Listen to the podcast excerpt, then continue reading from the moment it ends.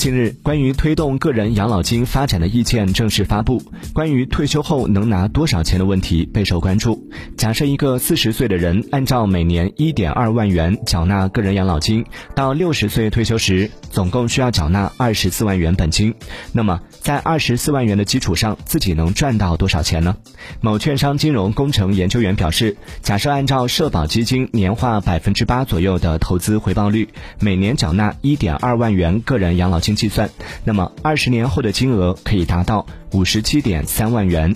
该研究员表示，社保基金的稳定性与安全性可以堪比个人养老基金，因此以它的收益率做假设还是比较客观的。假设以百分之四的年化收益率计算，每年一点二万元的个人养老金，在缴纳二十年之后，金额也可以达到三十六点五万元。如果是缴纳三十年，退休时的总金额还会更高。